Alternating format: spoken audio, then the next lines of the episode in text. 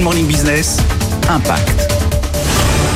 Aujourd'hui, on va parler d'une société de vide-maison, de débarras d'appartements qui tente d'offrir une seconde vie aux objets. Mathieu Ramilien, vous êtes le cofondateur d'Exa Débarras. Quelle seconde vie vous tentez d'offrir à ces objets? Pour détailler vraiment tout ce qu'on va pouvoir évacuer d'un logement, il y a toute une partie qui va aller en déchetterie, ce qu'on appelle centre de valorisation professionnelle. Et c'est là une de nos forces, c'est de savoir trier trier efficacement dans un logement ce qui va être du métal, ce qui va être du bois, ce qui va être du plastique, du divers, etc.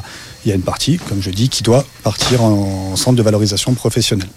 Et après, tout ce qu'on peut donner, c'est soit des associations type Emmaüs, la Croix-Rouge, ce genre de structure, ou des ressourceries, des ressourceries beaucoup plus locales, et qui vont, elles, être capables d'être dans une démarche un peu plus personnelle et personnalisée. Est-ce que vous avez un ordre d'idée sur ce que vous avez réussi à revaloriser depuis votre lancement? On peut dire qu'on a à peu près pu donner entre 200 et 300 tonnes d'objets. Alors, ça fait à peu près entre 200 et 300 véhicules utilitaires les plus grandes capacités. Un petit mot sur votre business model, comment fonctionne votre société, comment vous gagnez de l'argent? Combien ça coûte, c'est forcément très variable. Il y a trois paramètres principaux dans notre activité, c'est la main-d'œuvre, c'est euh, les frais associés à la déchetterie professionnelle, puisqu'en tant que professionnel, on paye nos frais de déchetterie.